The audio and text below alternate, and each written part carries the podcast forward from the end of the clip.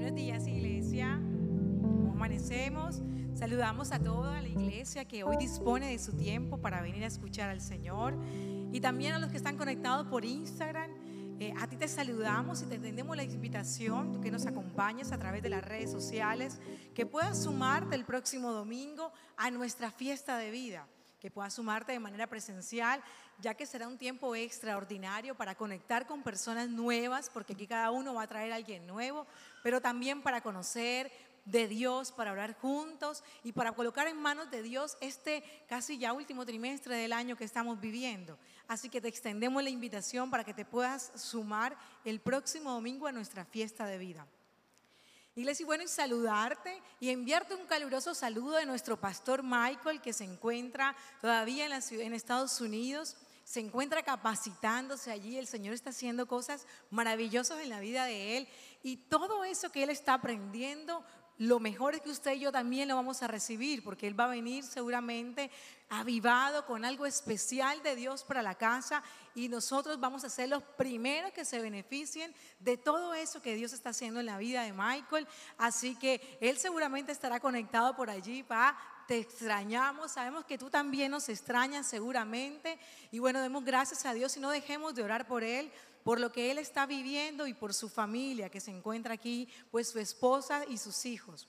Así que en, esta en este día vamos a darle gracias a Dios por lo que eh, vivimos en la semana. ¿A cuántos de pronto no les fue tan bien? ¿O a cuántos sí les fue tan bien? A ver, de pronto no tuvimos una muy buena semana, algunos sí, algunos no. Yo tuve una semana bastante movida eh, por temas laborales, pero ya el domingo uno dice gracias a Dios porque coge un poquito de fuerzas y vuelve a iniciar. Y el domingo pasado hablaba con una amiga y ella me decía, estoy feliz porque me fui a Cartagena en bicicleta. Y yo decía, ¿qué necesidad? ¿Te fuiste a Cartagena en bicicleta? Y ella no compite ni nada de eso, es una pasión que tiene ahora. Y me dice, sí, me fui hasta Cartagena en bicicleta. Y yo decía, pero qué necesidad hay de irse a Cartagena en bicicleta si de pronto no te estás preparando para competir o de pronto no es... ¿Qué, necesidad de, complicarse tanto? Decía yo acá, pero ella estaba feliz. Y hablando un poquito con ella y con su esposo, que, que andan full de la bicicleta ahora, eh, me explicaban que la carrera o el tema del ciclismo eh, se va ganando por etapas. Yo siempre cuando más o menos he visto cositas de ciclismo, veo que corren un día y al otro día y al otro día y son como siete días corriendo para después saber cuál es el ganador. Y yo pensaba que realmente así es la vida de nosotros, porque en la vida uno va superando etapas. Y así como el ciclista no gana todas las etapas, en una les va mejor que otras. A nosotros en la vida tampoco ganamos todas las etapas. Y vamos superando pasito a pasito cada etapa. En una nos va mejor y en otras no. Porque la vida consiste en eso. Está llena de qué? De desafíos. Y los desafíos son inevitables. Los desafíos sí o sí los vamos a enfrentar. Pero también es cierto que a usted y a mí los desafíos nos hacen crecer. Y conversando todo esto con el tema del deporte, ahora que está jugando nuestra selección, escuchaba un comentarista que decía que el mejor ataque es una buena ofensiva, que de nada servía el equipo que se preocupaba por proteger el arco para que no le hicieran goles, que de nada servía, que no estaban jugando bien. Que la, yo decía, pero ¿cómo que no? O sea, si la idea es que no le hagan goles. No, no, él decía que lo importante era que ese equipo fuera tan bueno atacando que metiera los goles y que no se dejara meter, claro está, pero que fuera a atacar. Y yo decía, sí, y de eso se trata la vida, iglesia. La vida nuestra es una continua ofensiva contra el sistema, contra el mundo, contra el dolor, contra la enfermedad. Y uno puede vivir la vida o jugando para sobrevivir, para aguantar y vivir de aguante todo el tiempo, o vivir la vida para ganar. Y la única manera que nosotros conocemos de vivir la vida para ganar es de la mano de Dios. Porque es el único que nos puede dar la fuerza, el sustento y la herramienta para hacerlo. Así que en este mes que estamos estudiando el tema de qué? De la fe. Y hoy te traigo una enseñanza. Es una enseñanza porque aprendiendo acerca de la fe, me encontré en la Biblia con tres exposiciones de la fe. De pronto las he escuchado, de pronto no. Y encontré bíblicamente que hay una fe salvadora. Encontré que hay una fe como fruto del Espíritu Santo. Y también encontré que hay una fe como don del Espíritu Santo. Y vamos a desmenuzar un poquito cada una y que usted pueda entender e irse de este lugar con una enseñanza acerca del tema de la fe. Porque la Biblia nos dice que usted y yo peleamos la buena batalla de la fe, ¿verdad? Porque la Biblia nos habla todo el tiempo de fe. Y la Biblia nos dice que usted y yo tenemos que vivir por fe. Y estudiando el tema de vivir por fe, no es tan fácil. No se nos hace tan fácil, porque el reto que tenemos usted y yo es vivir por fe y no por los sentidos. ¿Y cómo vivimos por fe y no vivimos por los sentidos? Cuando yo me he hecho esa pregunta, cuando yo le he dicho a Dios, pero si tú me creaste con la capacidad de sentir, tú hiciste los sentimientos, pero el Señor nos enseña que los sentimientos y las emociones no están diseñadas para gobernar y controlar el ser humano que por el contrario somos nosotros los que estamos capacitados y habilitados para poder tener en control y el dominio estas emociones y esos sentimientos. Y cuando eso no pasa en nuestra vida, porque no es tan fácil, perdemos el control. Yo no sé si usted vio esta semana una noticia en Bogotá de un conductor desesperado que atropelló al uno, a un carro, al otro, y lo buscaron y después dijeron que tenía un problema mental. Y la gente, algunos comentarios en la red decían, es que uno no sabe qué está viviendo ese hombre, si está con problemas, si está angustiado. Otros lo justificaban, otros lo atacaban. Pero lo cierto es, es que hay una sociedad que está enferma y está enfermándose y nosotros mismos nos hemos enfermado porque hemos permitido que esos sentimientos y que esas emociones gobiernen nuestro pensamiento. Y cuando eso pasa, uno vive un caos, porque yo me imagino que usted lo ha experimentado. Entonces, vivir por fe en la Biblia vamos a encontrar que no es una opción, que es un mandato, es una directriz, así como lo escucha. No es que Dios nos dijo, oigan, ustedes tienen que vivir por fe si quieren. No, no es que Dios está diciendo a través de su palabra que usted y yo tenemos que vivir por fe. Y yo quiero felicitarlo porque el hecho que usted esté aquí ya es un significado y una muestra que está viviendo por fe. O yo no sé si usted se ha preguntado, usted nunca ha visto a Dios, yo no lo he visto de manera real. De pronto tampoco lo he escuchado de manera audible, pero uno canta alabanzas y uno adora y alza sus manos y hace una oración creyendo confiadamente que alguien llamado Dios para nosotros nos está escuchando. Eso se llama fe.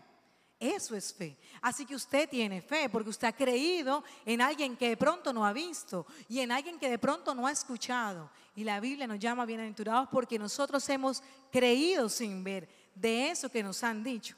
Así que quiero empezar a leerte Primera de Juan 1, sí, Primera de Juan 5, Versículo 4 dice, pues todo hijo de Dios vence a este mundo de maldad.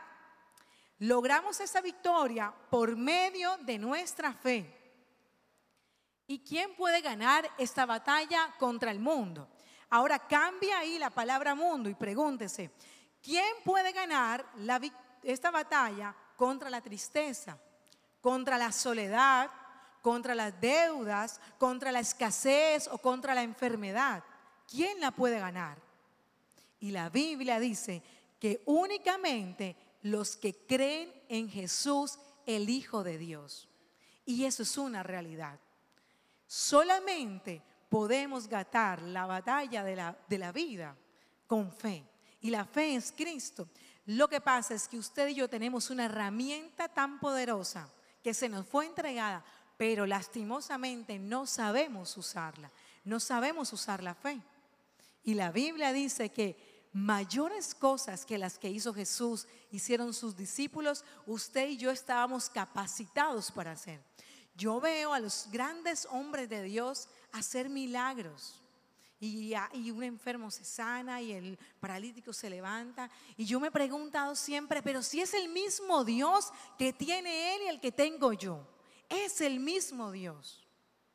Sí, tal vez puede tener un don de fe diferente y ahora hablamos a hablar de eso, pero la diferencia radica en que tal vez de este lado no hay fe. Hay una fe tal vez que se confiesa y sí, sí, Señor, yo creo, pero internamente hay una incredulidad en creer que realmente Dios lo puede hacer. Así que la fe es un arma que usted y yo no sabemos usar. De pronto algunos sí, qué bueno, pero la mayoría de la gente que vive por fe o que intenta vivir por fe no sabe usar la fe. Así que vamos a empezar a estudiar un poco más acerca de estas exposiciones de la fe. Dice Abacú 2.4, mira a los orgullosos confían en sí mismos y sus vidas están torcidas.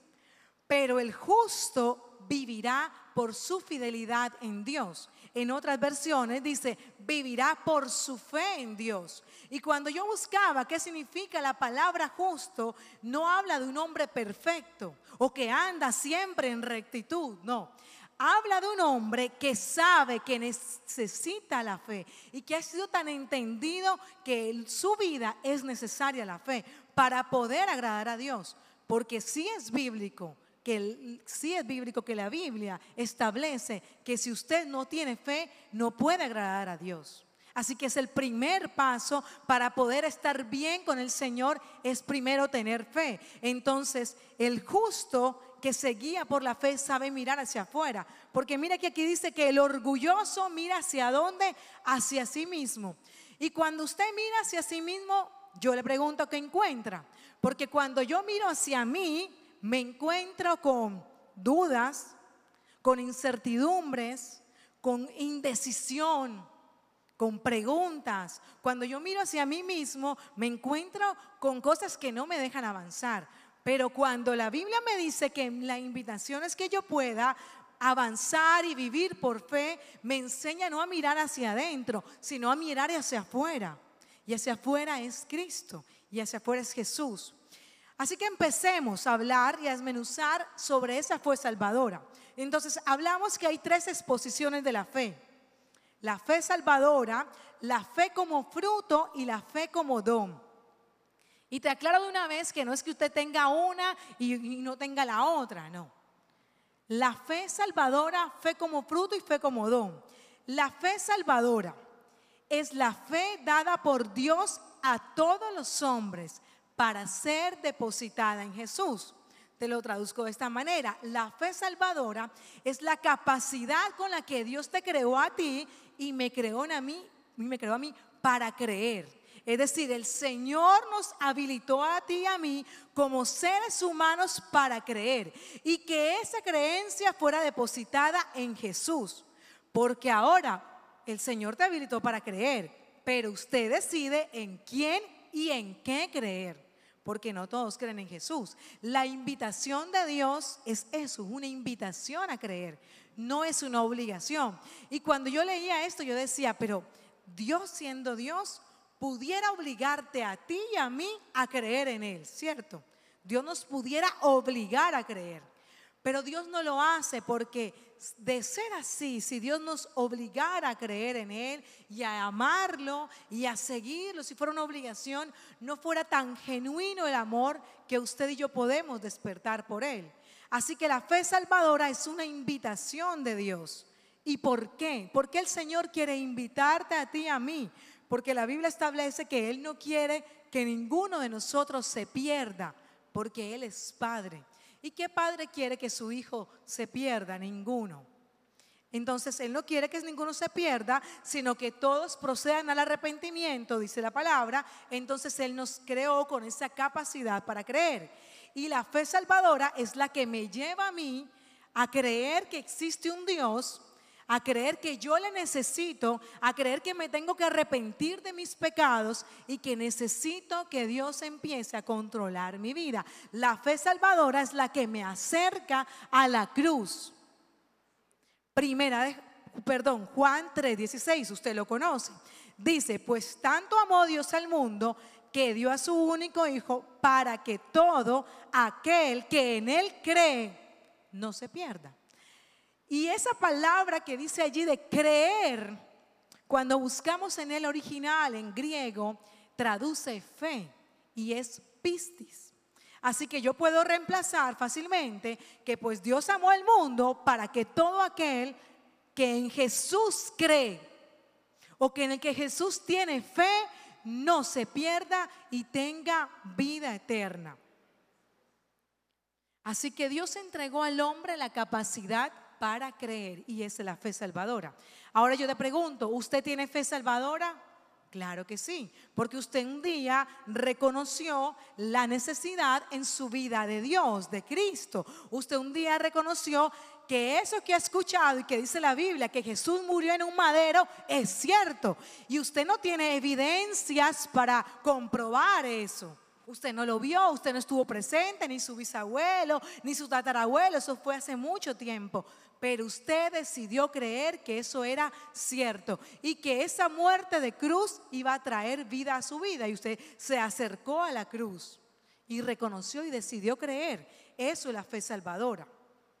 Y esa fe nos deja una tarea, a ti, a mí, a todos. Romanos 10, 17. Dice que la fe viene por el oír y el oír la palabra de Dios. Esa es una tarea. Porque si la fe salvadora viene al mundo por el oír la palabra de Dios y usted y yo estamos callados, ¿cómo van a escuchar el mensaje de Dios? Si lo que Dios quiere es que nadie se pierda, pero usted y yo estamos callados y por eso hay tantas sillas vacías. Y yo fui la primera confrontada con esto porque yo le decía, Dios mío, si yo no llevo a nadie a la iglesia tampoco. Porque de pronto me muevo en un contexto de donde todo el mundo es creyente. Y yo decía, excusas y justificaciones. ¿Cómo va a oír aquel que no ha escuchado si yo y usted no, no salimos a predicar? Así que usted tiene aquí una primera tarea con la fe salvadora. Entonces ya aprendió que la fe salvadora es la capacidad que Dios nos da a todos para creer, que nos habilita para creer pero que usted decide en quién o en qué creer. Porque hoy usted está creyendo en Cristo, de pronto mañana no puede creer. Aunque eso no, va a pasar. De pronto aquel que está afuera un, un día ha decidido creer en otra cosa. Pero usted y yo decidimos en quién y en qué creer. Eso es la fe salvadora y la tenemos todos los que estamos aquí. Segundo, la fe como don. Primera de Corintios 12, 8. Y desde el versículo 4 empieza a hablar de los dones espirituales. Yo sé que usted lo ha escuchado, ahí está en la Biblia. El primer versículo, el versículo número 4, empieza a hablar que Dios empezó a dar y repartir dones conforme Él quiere, porque esa es una realidad, Dios hace como Él quiere. Y el versículo 8 menciona que Él a algunos le dio palabra de sabiduría, a otros por medio del Espíritu, palabra de conocimiento, y a otros que le dio fe por medio del mismo Espíritu. Y a otros les dio fe. ¿Y el don de fe qué es? Ya hablamos de la fe salvadora, ahora el don de fe. El don de fe es un regalo de Dios que es implantado por el Espíritu Santo en la vida de quién? De quien Él quiere. El don de fe es una capacidad extraordinaria porque es extraordinaria para creer.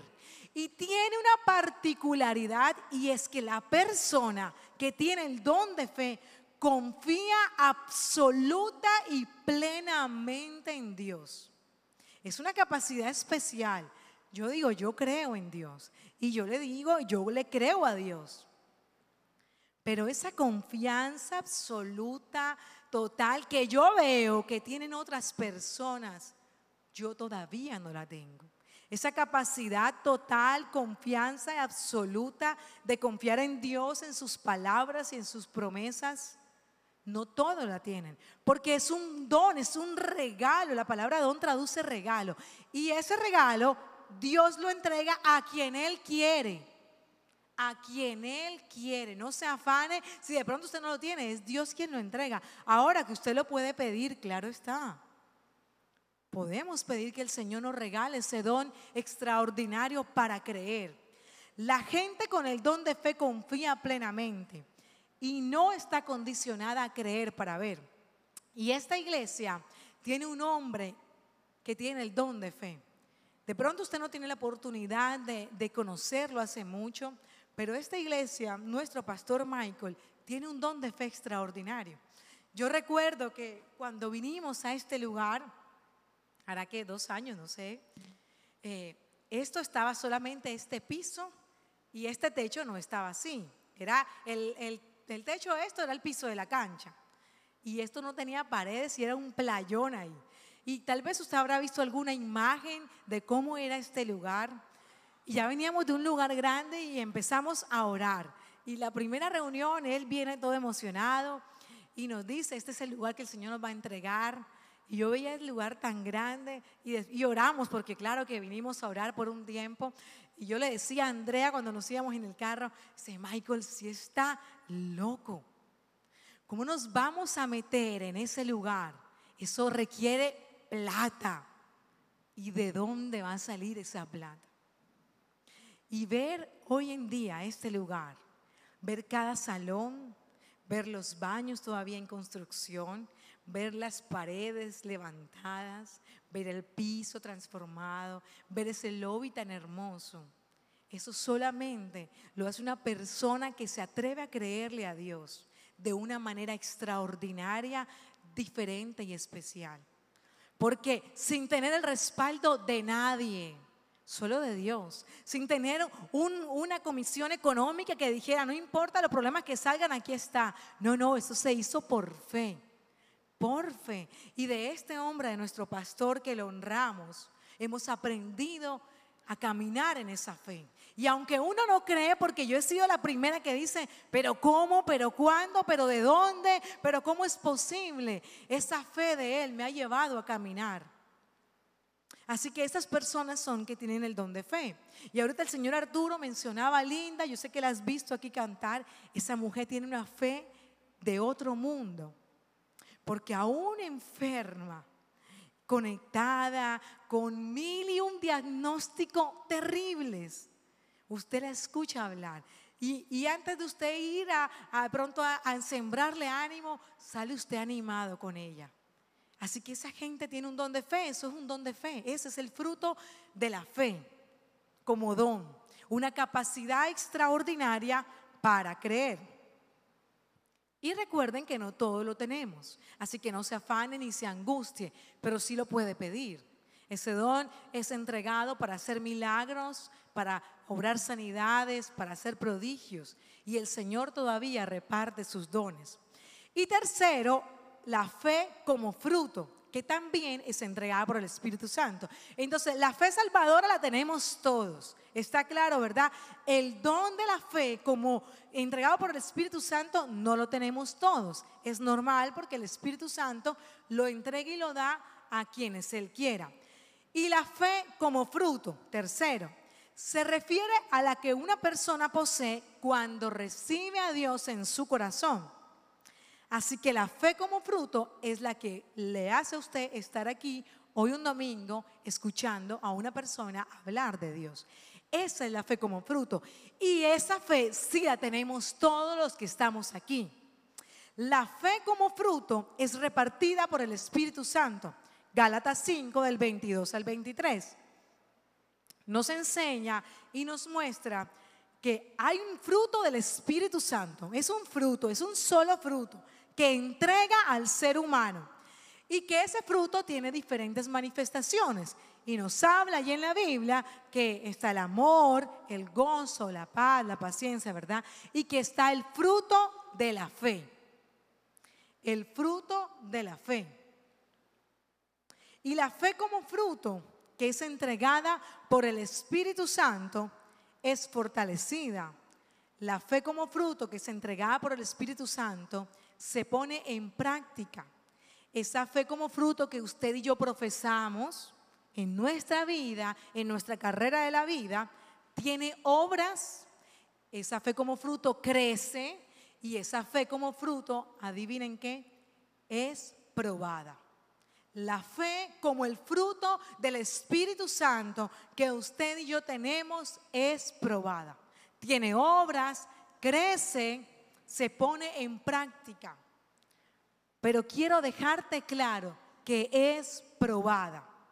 Es probada porque cuando entiendes esto, logras entender que en la vida, como dice la palabra, vamos a pasar por problemas. Que estar en Dios, que estar con Dios, que amar a Dios, que servir a Dios, no te va a eximir de dificultades, de enfermedades, de trabajos, de sacrificios, de pérdidas. Es mentira. Porque cuando uno cree y conecta la fe con, con un sentir y con un sentimiento, entonces el día que enfrenta una dificultad o una enfermedad, perdió la fe. Entonces ya Dios no existe y todo eso es mentira.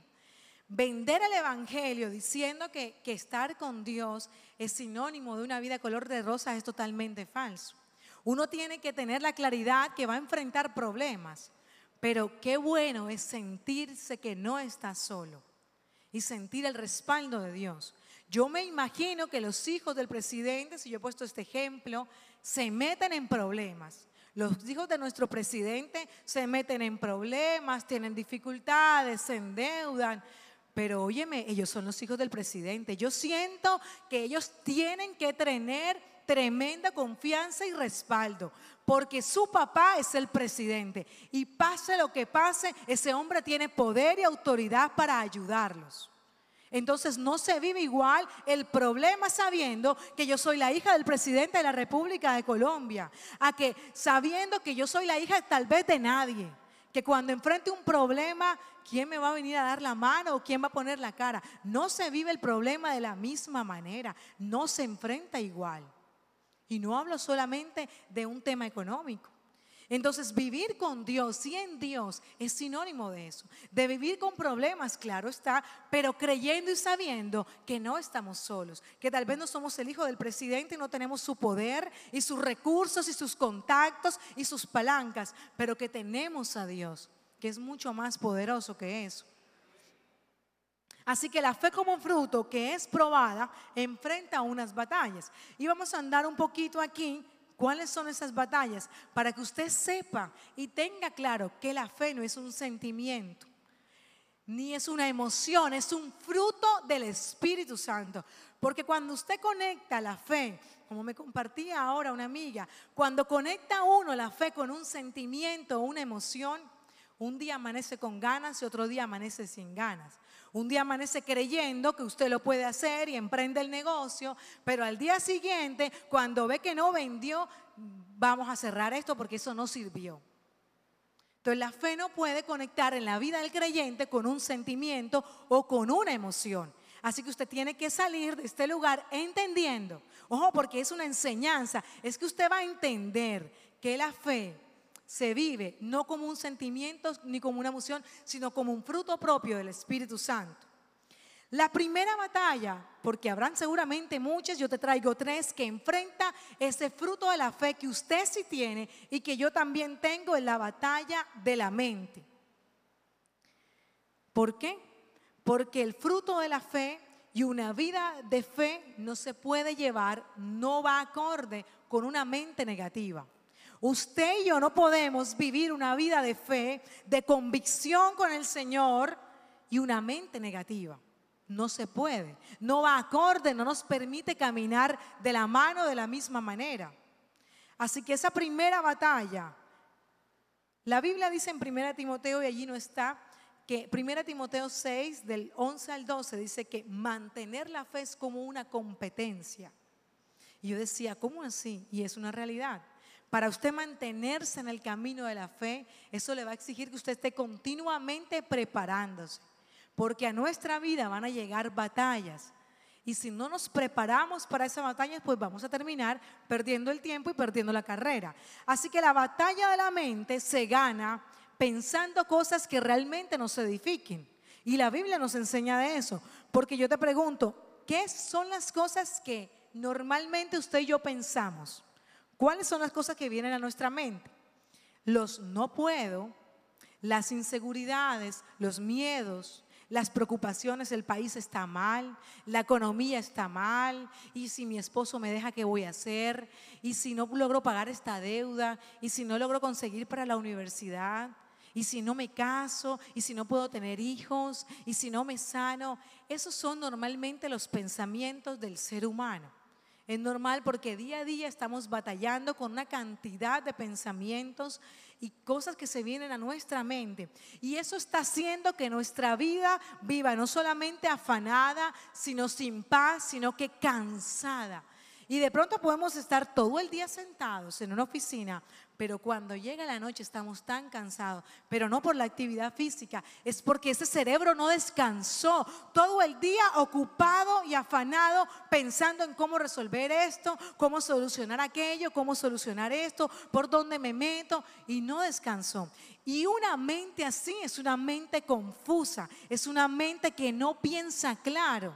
Es una mente que cuando se enfrenta a la crisis no sabe qué va a pensar. Leo una frase, dice que la mente es el precursor de todas nuestras acciones. Y es una realidad. Por eso es que la primera batalla está en la mente. ¿Cómo ganar la batalla? A la mente, a lo que usted y yo pensamos que no nos edifica, que no nos hace bien. Filipenses 4:8 nos invita a pensar en qué cosas nos edifican. Y Romanos 8, del, de Romanos 8, 5, que de pronto allí sí tengo filipenses, ¿verdad? Vamos a leerlo. Y Romanos 8, 5, no lo tengo allí, pero se lo voy a leer. Dice que los que están dominados por la carne piensan en cosas de la carne pero los que están dominados por el Espíritu piensan en cosas del Espíritu. Y esto es una invitación, no es que, ay, bueno, no voy a pensar en cosas de la carne, voy a pensar en cosas del Espíritu. No, no, no, no funciona de esa manera. Es pensar y cambiar y reemplazar los pensamientos que vienen a tu mente por lo que Dios ha dicho que va a hacer contigo. Pensar y reemplazar esos pensamientos de enfermedad, de fracaso, de frustración por lo que dice la palabra. Pero ¿cómo vas a saber qué dice la palabra si de pronto no la estudiamos y no la leemos? Entonces ahí está una segunda tarea. ¿Qué dice Dios acerca de mí? ¿Qué dice Dios acerca de mi futuro? ¿Qué dice Dios acerca de mis de los planes que él tiene conmigo? Si no reemplazas esos pensamientos y no tienes pensamientos correctos en tu mente, si lo que nutre nuestros pensamientos son las redes sociales, y son las noticias y son lo que escuchamos en el día a día, nuestra la batalla de la mente la vamos a perder, porque el mundo está literalmente desamparado. Y a la mente llegan esos ataques que no es, con los que no es fácil lidiar y con los que no es fácil luchar. Así que en Romanos 8:5 dice, cambia y no pienses en las cosas de la carne, cámbiale allí cosas de la carne por cosas que te, que te eh, que te molesten, no pienses en cosas que te perturban, no te esfuerces ni desgastes en pensar cosas que te contaminan, que te preocupan, más bien piensan en cosas del Espíritu. Y que dice el Espíritu acerca de ti, que dice el Espíritu, que dice la palabra de Dios. Y Filipenses 4:8 dice, en fin, hermanos, piensen en todo lo que es verdadero, noble y correcto, puro, hermoso y admirable también piensen en lo que tienen alguna virtud, en lo que es digno reconocimiento y mantengan su mente ocupada en esto. Así que le gana la batalla a la mente reemplazando esos pensamientos que bien sabes que no te generan bienestar. Porque cuando usted y yo no le ganamos la batalla a la mente, viene una segunda batalla y es la batalla de la duda. Y es normal que usted y yo dudemos, porque somos seres humanos. Pero la duda nos hace perder la fe y no nos hace vivir y experimentar ese fruto de la fe que fue sembrado en usted. Te recuerdo que la fe como fruto fue sembrado en ti y en mí. Pero cuando viene esa batalla mental que se gesta aquí, no la sé manejar. Enfrento una crisis, enfrento un problema, una dificultad, Obviamente no puedo tener pensamientos de claridad, no puedo pensar bien y si no pienso bien, yo no actúo bien tampoco, porque con una mente negativa, pesimista, que no tiene a Dios, que no tiene esperanza, va a poder tomar buenas acciones. Es muy difícil, le va a ser más complejo. Entonces viene esa batalla y se convierte en duda. Y la duda sostenida en nuestra vida pasa a ser incredulidad. Y es normal que usted y yo dudemos, es verdad, es normal porque, porque somos parte, somos seres humanos y la duda puede venir a nuestra vida. Pero esa duda viene con pensamientos contrarios a lo que Dios ya ha dicho de nosotros. Ahora te pregunto, ¿será que es que no conocemos lo que Dios ha dicho, que vivimos batallando con la mente, con los pensamientos y eso nos genera duda? De pronto es que no conocemos lo que Dios ha dicho para nosotros. Santiago 1 del 7 al 8 dice que el hombre que duda es como las olas del mar, que va y viene va y viene. Es decir, que el hombre que duda es inconstante. Eso hace la duda en nuestra vida. Nos llena tal vez de temor, la duda tal vez nos paraliza y no permite que el fruto de la fe crezca ni tenga obras. No permite que el fruto de la fe sea también probado, porque entonces en la prueba la perdemos y perdemos la confianza en el Señor. ¿Y cómo se gana? la batalla de la duda. ¿Cómo ganamos esta batalla para no dudar y que el fruto de la fe pueda crecer en nuestra vida con madurez espiritual y con una vida constante que profundice en esto, iglesia, en la comprensión de quien usted ha creído y de lo que ha decidido de manera voluntaria creer. Porque usted está aquí no con una camisa de fuerzas. Usted buscó a Dios porque un día dijo, hey, yo te necesito, Señor. Yo necesito de tu presencia en mi vida, yo necesito que tú hagas esto. Yo tengo un vacío, porque así nos creó el Señor, con, con un vacío, con algo que nos faltara. Solamente que vivimos creyendo que, que podemos llenarlo con, con cosas materiales o con personas. Y cuando nos damos cuenta que no es así y tenemos el mismo vacío en nuestro interior, nos damos cuenta que es Cristo en lo que hemos siempre necesitado. Así que seguramente usted está aquí porque un día decidió voluntariamente creer en Dios y creerle a Dios. Pero nada hace iglesia estando en este lugar creyendo simplemente en un Dios si realmente no te decides a vivir a Dios y a lo que Él ha dicho en su palabra. Y la tercera batalla es la batalla de la desobediencia. Muchas veces Dios nos quiere ayudar, pero nosotros no dejamos que Él nos ayude. Y aquí te traigo un pequeño ejemplo en Oseas. Y es que el plan de Dios para la vida del ser humano y para la vida del hombre siempre es de bienestar. Dios nunca Nunca, nunca, y es nunca. Dios nunca va a tener un plan para tu vida o para mi vida para desmejorarnos. Nunca. Y eso es una verdad. Grábate eso. Dios nunca va a hacer algo en tu vida que te desmejore. Nunca. Porque Dios es Padre. Y Él nunca va a hacer algo en nosotros que nos desmejore. Dios siempre ha apuntado a algo en nuestra vida para que cause bienestar y para que traiga mejoras. Pero ¿qué pasa en nuestra vida cuando realmente no vivimos eso?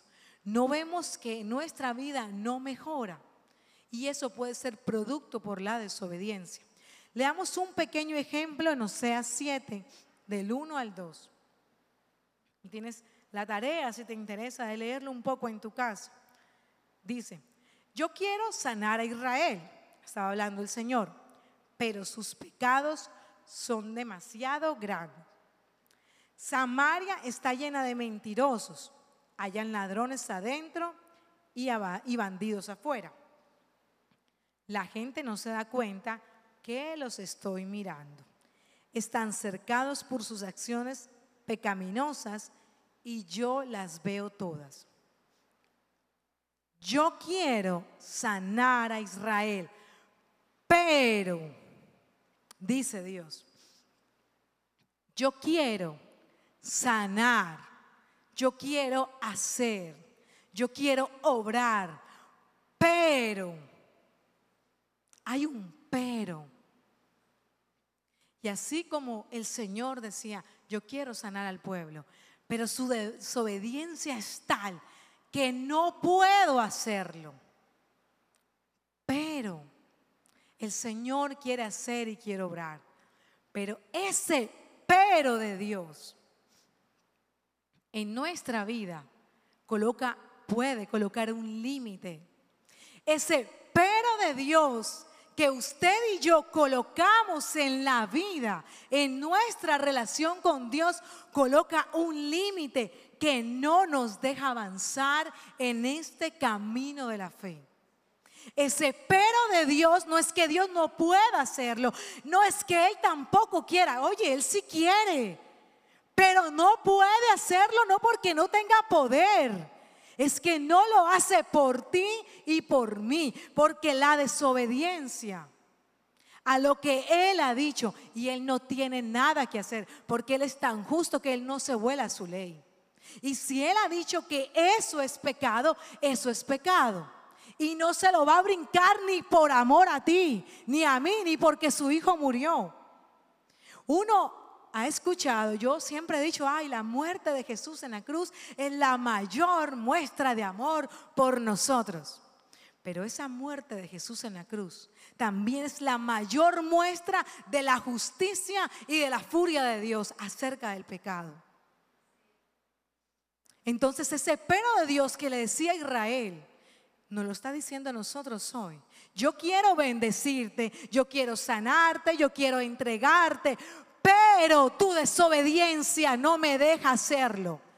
E ignoras, como le decía Israel, que yo te estoy mirando. Pero tu desobediencia, pero tu deslealtad, tu poca fe, tu falta de credibilidad en mí no me deja hacerlo. Así que usted tiene allí una tarea para poder caminar en ese fruto de la fe y es no desobedecer. Si usted ha decidido creer en esto, una amiga siempre dice, eh, el cristianismo o la religión o vivir en Dios, esto es como una mafia, dice ella. Esto es una mafia, uno se, uno se mete y no se puede salir. Y por más que me he intentado salir, me reviento y vengo otra vez. Y no me he podido salir. Y es una realidad, ya lo dice jocosamente, pero esto es como una mafia. Después de que usted entró y conoció a Dios, por más que intente salirse, no puede. Aquí el Señor siempre lo va a traer. Así que la desobediencia es una batalla también que hay que ganar para poder vivir en fe y caminar en fe. Y te quiero compartir también un versículo que el Señor usa y nos da también una enseñanza acerca de la fe y está en Lucas 17. Dice, ¿quién de vosotros estaba el Señor con sus discípulos? Se lo puede leer desde antes. Dice, ¿quién de vosotros teniendo un siervo que ara o apacienta el ganado, al volver de él, al volver él del campo, luego le dice, pasa y siéntate en la mesa? No le dice más bien, prepárame la cena. Cíñete y vístete hasta que haya comido y bebido. Y después de esto, come y bebe tú. ¿Acaso da gracias el siervo porque hizo lo que se le había mandado? Y estaba el Señor con sus discípulos y le dice, ¿quién de ustedes, teniendo un siervo, porque en aquel tiempo era normal, el tema de los esclavos y de la servidumbre. ¿Quién teniendo un siervo, pudiendo servirse de él, le dice, oye siervo, ve y come tú primero y después me traes a mí? No funciona así. Si yo tengo un siervo, y entiéndame bien, porque no estoy hablando y, y, no estoy aplaudiendo el tema de la servidumbre en esta época o algo así, sino que el Señor les está enseñando de tener algo para usarlo y no usarlo es desobediencia también. El Señor les decía, ¿quién de ustedes teniendo la posibilidad de ser servido por alguien? Porque el siervo es de tu propiedad en aquella época. Le dice el siervo, ve y come tú primero, prepárate la mesa, come tú y luego como yo. Así no funcionaba. Primero comía el amo y el siervo servía al amo. Y se ha enseñado sobre este versículo tal vez muchas cosas en temas de servicio. Pero el Señor me hablaba y me llevaba a, a poder pensar en que cuando yo tengo algo y no lo sé usar, también es desobediencia. Y Dios nos ha entregado a usted y a mí un arma poderosa que es la fe. Y la fe es Cristo, no es más de ahí. Y usted y yo no hemos sabido usar esa arma. El arma de la fe. Y te comparto una frase que me llamó mucho la atención y me hizo cuestionarme. Una frase de un autor alemán dice lo siguiente. Tu infierno va a comenzar el día que Dios te conceda la oportunidad de ver todo lo que hubieses podido hacer y no hiciste. Tu infierno comienza el día que Dios te dé la oportunidad de ver todo lo que hubieses podido haber hecho y no hiciste. Y yo dice, wow, todo lo que hubiese podido haber hecho y no hice. Yo no quiero que al final de mis días yo viva o cierre mis ojos frustrada pensando en todo lo que yo hubiese podido haber hecho y no hice por falta de fe.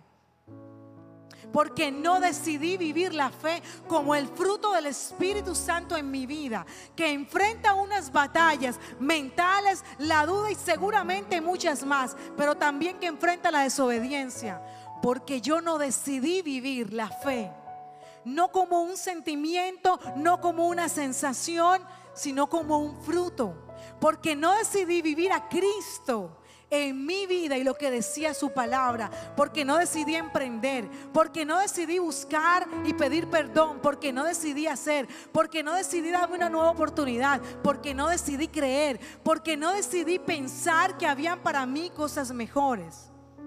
Allí comienza tu verdadero infierno, dice el autor. Y eso es una realidad.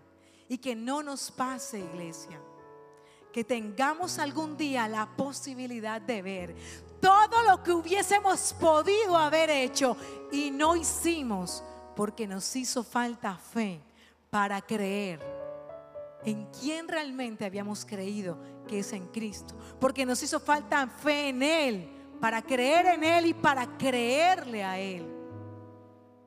Y de las cosas que uno más se arrepiente, hay, hay unos pecados que son de acción, ¿cierto? Uno, uno hace algo malo y uno se arrepiente y dice, oye, me la embarré aquí, qué embarrada, no tenía que haber hecho esto. Pero hay cosas que uno deja de hacer y también se arrepiente. Y esas cosas que uno deja de hacer y que traen arrepentimiento después pesan incluso mucho más que las que uno hizo. Porque esas cosas que uno dejó hacer, y estoy hablando de cosas buenas. Esas cosas que uno dejó hacer porque no se arriesgó, porque tuvo miedo, porque la duda le pudo, porque el miedo, porque la incertidumbre, porque no tuvo fe, que dejó de hacer, te pasan factura. Y el tiempo no vuelve.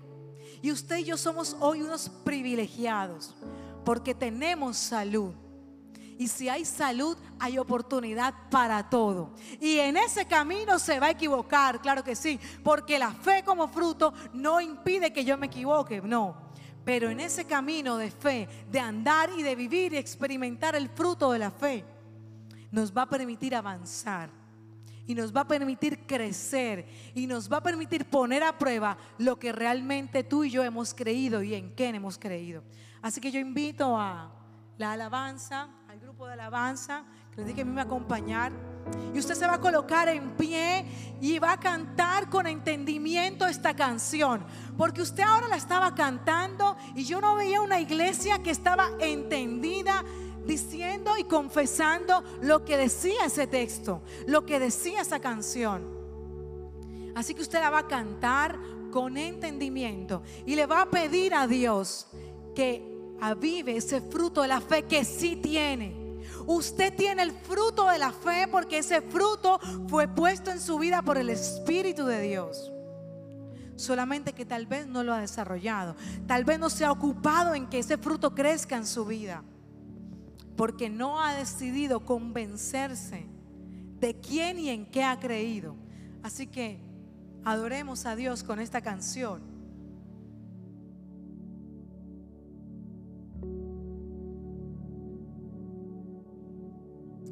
Cierre sus ojos y si se la sabe, cántela con entendimiento. Si no, déjese llevar por lo que dice la letra de esta canción. Y pidámosle a Dios que nos pueda hablar.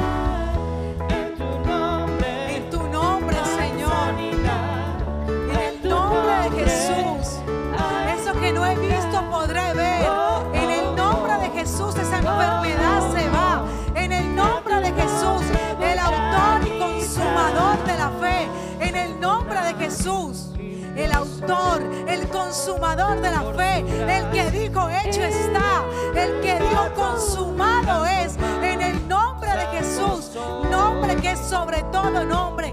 Hay milagros y hay milagros para ti y para mí, en cada área de nuestra vida, Señor. Ayúdanos a creer, así que pídale allí fe a Dios. En eso que usted sienta que no cree,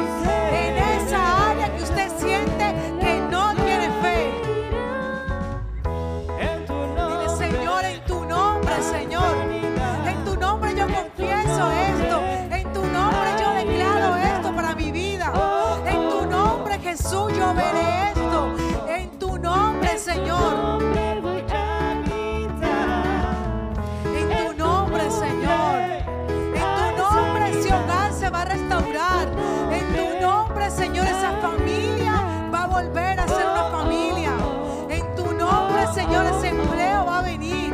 En tu nombre la, la provisión no va a escasear, Dios. En el nombre de Jesús en el nombre de Cristo, en quien es la fe, en quien es materializado esa fe, por el fruto de ese espíritu que mora en nosotros. Hoy creemos, hoy decidimos creer, Señor, que en tu nombre hay sanidad, que en tu nombre hay libertad, Señor. En tu nombre voy a gritar. Así que piense eso que usted no cree. Piense en ese imposible, piense en esa dificultad. Piense porque se vale pensar en eso también. Lo que no se vale es que usted crea que esa dificultad o que ese problema o que esa deuda o que esa enfermedad va a ser más fuerte que el nombre de Jesús en tu nombre. Se vale levantarse con temor, se vale levantarse con dudas tal vez, se vale preguntarse tal vez, pero no se vale quedarse allí creyendo que no puedes. Es en el nombre de Jesús.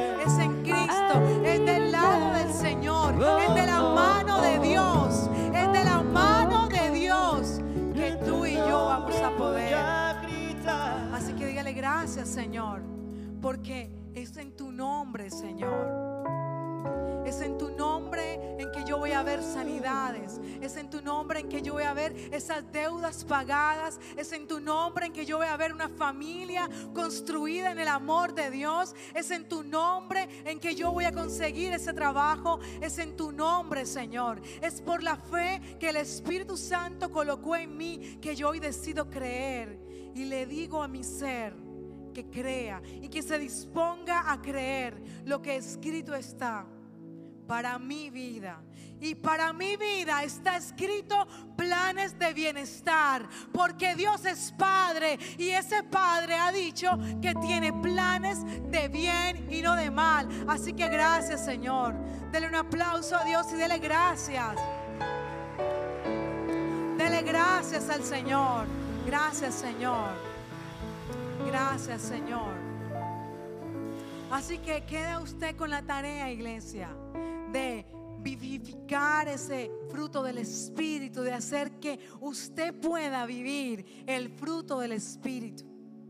Hoy quiero saludar a los que hoy nos visitan por primera vez. Quiero preguntar si alguien hoy nos está visitando por primera vez, que pueda levantar su mano porque le queremos conocer bienvenida a esta casa. Gracias por aceptar la invitación a esta familia llamada más viva. Brinden un fuerte aplauso a ella que nos visita hoy. Bienvenida a este lugar. Iglesia, vete con esa enseñanza el día de hoy. Tienes un reto y es vivir todos los días ese fruto de la fe que sí tienes. Vive ese fruto de la fe que sí tienes.